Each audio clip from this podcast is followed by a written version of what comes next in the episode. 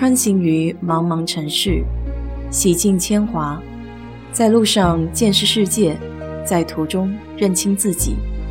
我是 DJ 水色淡子，在这里给你分享美国的文化生活。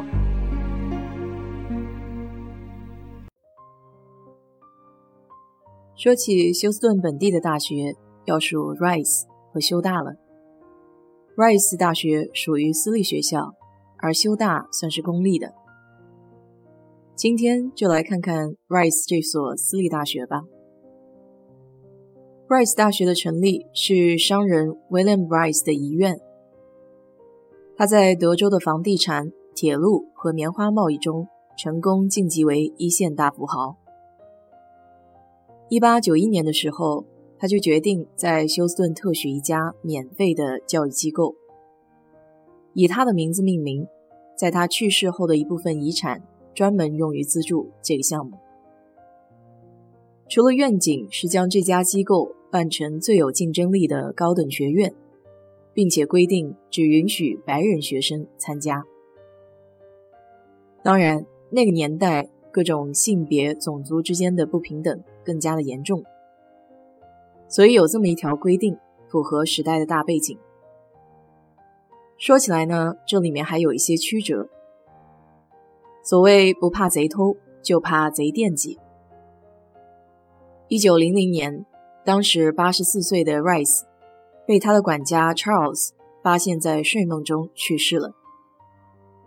他的私人律师 Patrick 在宣布遗愿的时候说，Rice 临终前更改了自己的遗嘱，将大部分的遗产留给了自己，而不是建立教育机构。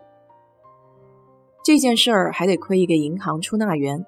看到这张大面额支票上有拼写的错误，才产生了怀疑。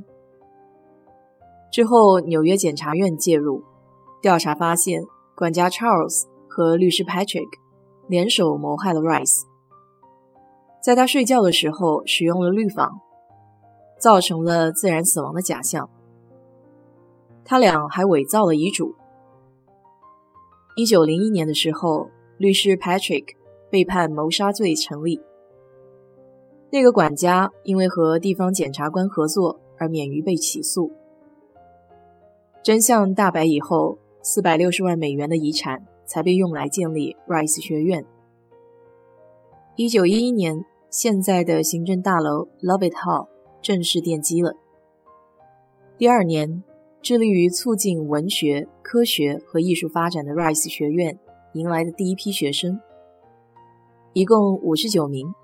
他们被称为 Fifty Nine Immortals，大概就是这五十九人的名字会流芳百世的意思。Rice 从一开始就接受男女同校，这在当时是很不寻常的一个决策，而且学生也不需要付学费，这也给当时的老师制造了一定的难度。在第一学期结束的时候，就一半的学生都没有通过课程。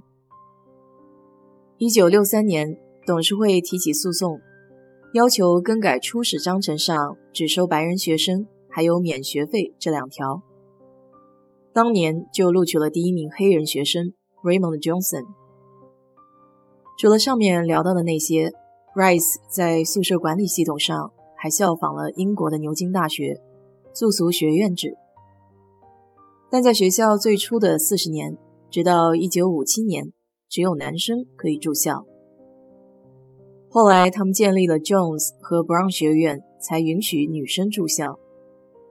可男女生的学院依旧是分开在学校的两端，并且校园里也不允许安装长椅，因为担心这个举动会促进谈恋爱的氛围。说到这里，我就想到以前还听说有人在学校里用手电筒查谈对象呢。所以说，能有今天这么自由开放的环境，还是很值得庆幸的。Rice 大学那附近的景色非常的美，在博物馆区，有五个主要的街道环绕，那里的树木相当的繁茂。我最喜欢的就是街道两边树的枝干可以汇聚在中间，形成一个天然的遮阳伞。开车在路上的时候。婆娑的阳光透过树干的缝隙一晃一晃的，非常的惬意。校园里大多数传统的建筑材料都是沙子和粉红色的砖块，具有明显的拜占庭风格，随处可见大型的拱门和圆柱。这么美的校园，还得归功于第一任的校长 Edgar Lovett。他希望学校有统一的建筑风格，具有美学的吸引力。其中最具有标志性的建筑就是以他的名字命名的 Lovett Hall。每年的新生在入学的时候都得通过这里的 Sally Port 拱门，象征进入大学后开启新的篇章。在毕业的时候，再次从拱门穿过，象征迎接新的生活和挑战，充满了仪式感。Rice 有建筑、工程、人文、音乐、自然科学，还有社会科学等，因此本科生在这里可以自由选择想学的专业。学校也非常鼓励自主选择，还可以选修第二、第三专业。过渡课程的设计也非常简单，因此学生在大二之前都不需要决定专业。作为私立学校，唯一的不足就是学费高昂，本科一年的学费高达五万美元，这还没算一些七七八八的杂费。